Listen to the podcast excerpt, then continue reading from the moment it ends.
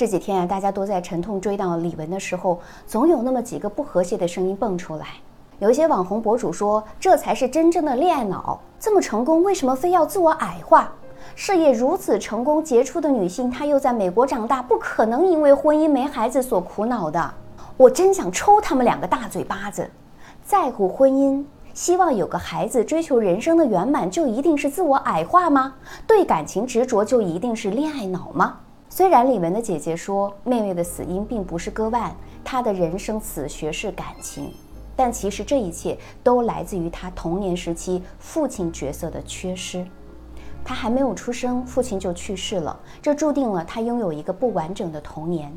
从小缺失父爱的女性，骨子里就会特别需要他人的照顾和保护，会很依赖另一半，很信赖，甚至愿意臣服于男性的力量。因为父爱的缺失，也在一定程度上决定了李玟后面的求偶对象。她在当红之际嫁给了比她大十六岁的富翁，当然肯定不是因为钱，而是当时那个男人给她提供了她想要的疼爱、依赖和安全感。从心理学上讲，这是一种投射效应。可能李玟的内心并没有把对方当做老公，而是用他来弥补自己没有父亲的遗憾。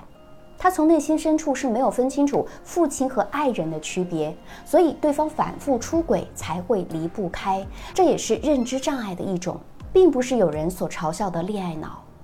从某种意义上来讲，耀眼如天后，但是她内心对感情的追求却是单纯又执着的。她用尽一切全心全意去爱着老公，所以才会期待想要有一个自己的孩子。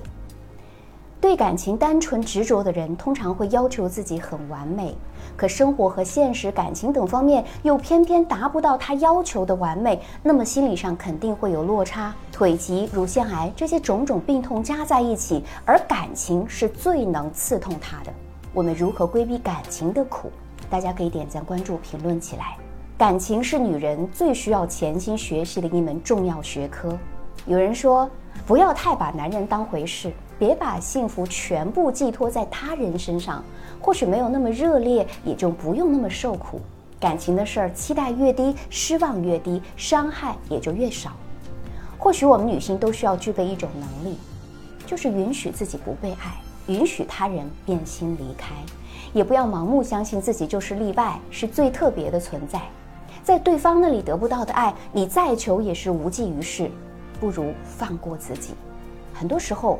就没有绝对的忠诚，但对于出轨这件事儿，有一就会有二，哪怕放弃的过程很难，也不要一直在放弃和捡起的过程当中消耗自己。那个曾经让你失望的人，就少一点期待和希望，多一点爱给自己。不要怀疑你的能力，你的为人，别人的错不必自己买单。同为女性，小资想要告诉姐妹们。任何关系褪去了最初的热情和激情，最后看的是良心，拼的是人品，留的是信任。所以我们在选择爱人的时候，一定要清楚自己的内心需求，一定要谨慎再谨慎。最后，我看到视频的评论区有人说：“一个歌星之死，值得那么多人关注吗？”我只想说，每一位死者都值得尊重。而李玟作为一代歌者，一代天后。被我们爱过、崇拜过，自然也是值得的。每一个善良的人都应该懂得尊重生命、尊重死者。人生不易，你尊重别人，也就是尊重自己。我是小资，关注我，影响千万女性，收获幸福。